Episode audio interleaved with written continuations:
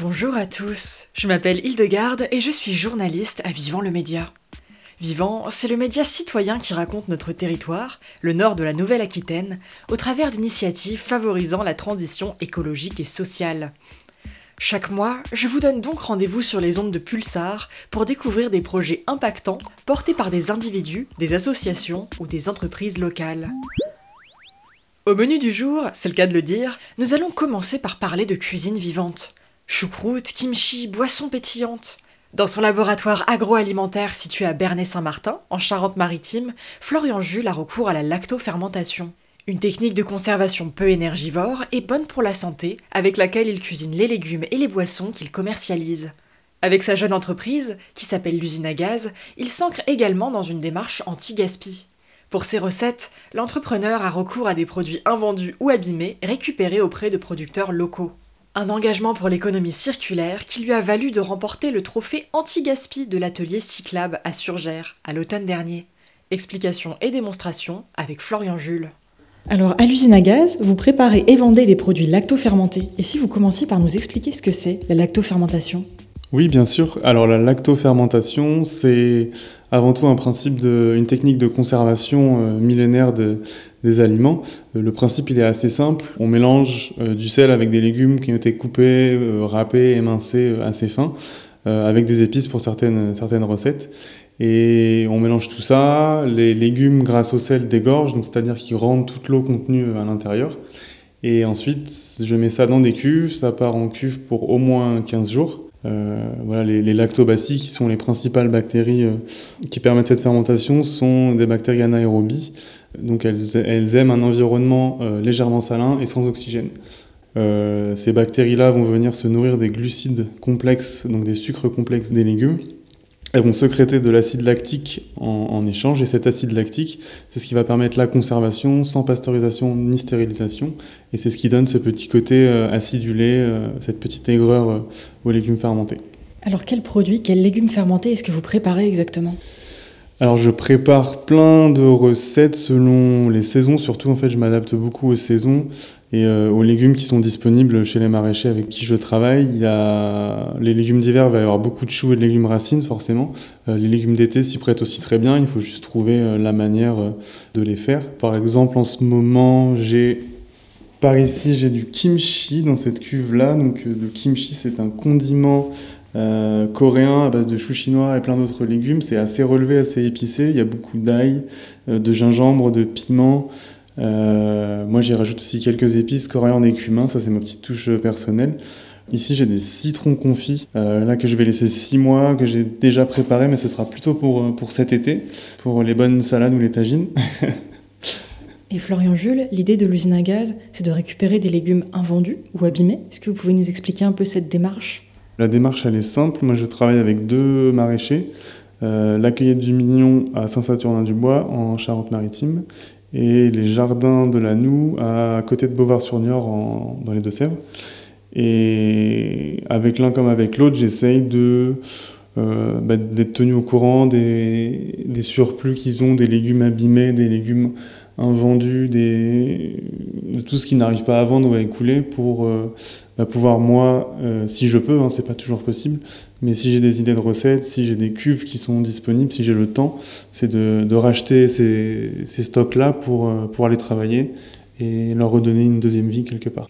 Et comment ça vous est venu alors cette idée de créer l'usine à gaz? Je dirais d'abord les voyages. Moi j'ai voyagé 5 ans et j'ai été en contact avec voilà, beaucoup, de, beaucoup de cultures différentes, beaucoup de personnes, euh, des nouvelles gastronomies à chaque pays, voire chaque région. Ma passion pour la cuisine aussi. Moi j'ai toujours été très créatif dans la cuisine, donc j'essaye de mettre ça aussi euh, dans les légumes lacto-fermentés.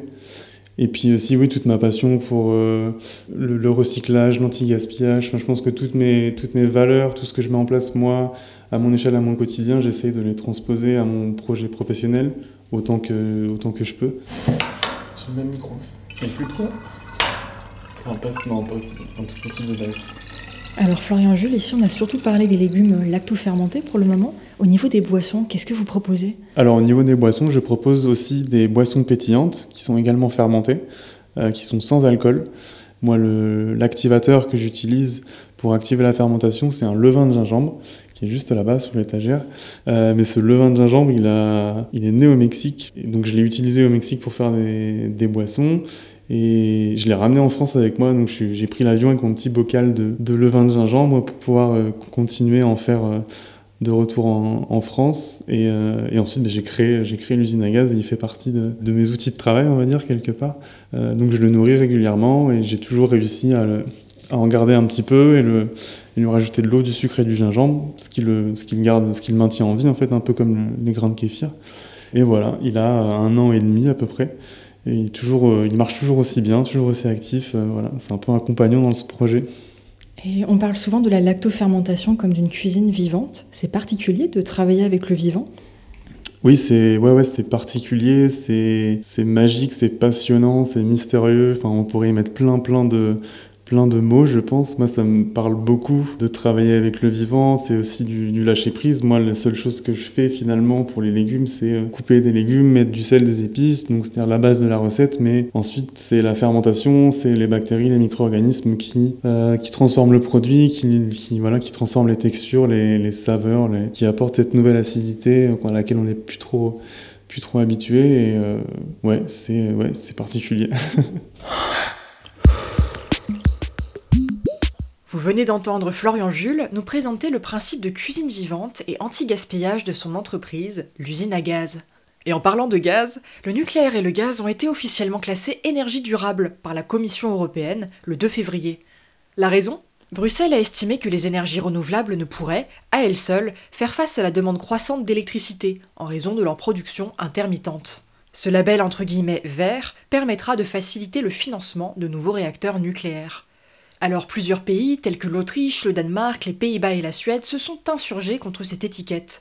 En France, au contraire, Emmanuel Macron a annoncé, la semaine dernière, la construction de 6 réacteurs EPR2 assortis de 8 autres projets à l'étude. Cette ambition de dynamiser la filière nucléaire, on la retrouve dans de nombreux programmes des candidats aux élections présidentielles. Enfin, surtout à droite, ou plutôt l'extrême droite de l'échiquier politique. Alors, si l'énergie nucléaire est mise en avant comme une filière de production décarbonée, c'est-à-dire qui génère de l'électricité sans produire de CO2, l'atome est-il pour autant sans impact sur l'environnement? Tout d'abord, c'est bien sûr la question des déchets nucléaires qui fait débat. D'après un communiqué de Greenpeace, publié le mois dernier, c'est près d'un million de mètres cubes de déchets radioactifs qui proviennent de la production d'électricité nucléaire d'EDF et qui s'accumulent sur le territoire français. Des déchets radioactifs que nous ne savons pas gérer autrement qu'en les stockant ou en les enfouissant. Des processus techniques qui sont à la fois coûteux et risqués pour l'homme et l'environnement en cas de contamination. En atteste la polémique autour du projet d'enfouissement profond à Bure, dans la Meuse. Les déchets, c'est donc la fin de ce cycle. Mais dès son début, l'uranium est problématique. Son extraction fait courir le risque de rejeter du radon dans l'atmosphère, un gaz invisible et radioactif notamment responsable du cancer du poumon. Une autre critique que l'on peut faire à l'industrie nucléaire, d'un point de vue environnemental, c'est sa gigantesque consommation en eau. Oui, le système de refroidissement d'un seul réacteur, c'est entre 50 millions et 1 milliard de mètres cubes d'eau utilisés par an, selon la taille du réacteur en question, indique EDF dans un rapport. Ça équivaut à un prélèvement de 6 à 160 litres d'eau, juste pour produire un seul kilowattheure. Pour info, 1 kWh, ça équivaut par exemple à l'électricité nécessaire pour faire marcher un lave-vaisselle une demi-heure. Or, avec le réchauffement climatique, on sait que la ressource en eau va devenir de plus en plus rare et chère. Et outre la question des coûts, il y a aussi celle de la pollution aquatique. Si EDF affirme que 98% de l'eau prélevée est restituée à sa source, cette eau est très chaude, puisqu'elle a été utilisée pour refroidir des réacteurs. Il y a alors un risque de pollution thermique de l'eau, qui menace à la fois la faune et la flore marine. Enfin, se pose aussi la question de l'efficacité du nucléaire, à proprement parler, pour répondre à l'urgence écologique. En effet, si le président de la République a annoncé une mise en place des EPR2 pour 2035, on connaît, au travers du cas Flamanville, qui a accumulé 10 ans de retard et 8,7 milliards de surcoûts, le risque des chantiers à rallonge. Autrement dit, en cas de retard, Atteindre la neutralité carbone à l'horizon 2050, ça paraît être un peu ambitieux. Et le coût grimpant du nucléaire ne devrait pas arranger la chose. D'après le World Nuclear Industry Status Report, entre 2009 et 2020, les coûts du solaire ont baissé de 90% et ceux de l'éolien de 70%, tandis que les coûts de construction des réacteurs nucléaires ont, eux, augmenté de 33%. Au final, le nucléaire est loin d'être une énergie si verte que cela, et ne représente pas forcément une alternative économique par rapport aux énergies renouvelables. Et maintenant, quelques actualités locales en matière de transition écologique et sociale. Avez-vous remarqué des urnes géantes disséminées un peu partout à Poitiers? Depuis début février et jusqu'au 7 mars, vous êtes invités à y glisser vos propositions pour aménager la commune. Chaque année, des idées sont retenues dans le cadre des budgets participatifs de la ville. En 2022, 800 000 euros vont être dédiés à la réalisation de projets en lien avec le vivre ensemble, l'écologie et la solidarité. Et si vous n'avez pas envie de vous déplacer, vous pouvez aussi envoyer vos idées sur le site jeparticipe-grandpoitiers.fr. Le vote se déroulera en septembre sur cette même plateforme. Toujours à Poitiers, vous pourrez bientôt participer à un atelier de la fresque du climat. Le concept Utiliser des cartes, inspirées des scénarios du GIEC, pour casser ces idées reçues sur le changement climatique, une activité à la fois ludique et collaborative. Pour participer à cet événement gratuit, rendez-vous au tiers-lieu La Caserne le samedi 5 mars à 14h. Vous êtes incapable de différencier le chant du busard cendré de celui de l'alouette Lulu et ça vous dérange profondément? Pas d'inquiétude. Ce week-end, vous pourrez aller vous initier au chant d'oiseaux forestiers à Châtellerault. L'atelier est organisé par la LPO, la Ligue de protection des oiseaux. Il est gratuit et aura lieu dimanche entre 9h et midi. Si le parcours vous intéresse, rendez-vous à son point de départ, le parking du lac de la Forêt, rue Agnès Sorel. Look Up, enfin, c'est le nom des marches pour le climat qui s'organisent partout en France, le 12 mars. L'objectif Alerter sur l'urgence climatique et sociale à deux mois des élections présidentielles, tout en pointant du doigt l'absence de mesures concrètes dans les programmes. Le credo de cette mobilisation est sans équivoque. Nous n'attendrons pas cinq ans de plus. Pour identifier les marches près de chez vous ou en organiser une, rendez-vous sur marcheclimat.fr slash 12 mars. Et c'est déjà la fin de Vivant l'émission une réalisation de Vivant le Média, service de presse en ligne dédié aux actualités et initiatives pour la transition écologique et sociale dans le nord de la Nouvelle-Aquitaine. Retrouvez tous nos reportages, podcasts et interviews sur vivant-le-média.fr. Merci de nous avoir suivis. Je vous donne rendez-vous le mois prochain, car Vivant l'émission, c'est tous les troisièmes vendredis du mois. Alors, à très vite sur Radio Pulsar.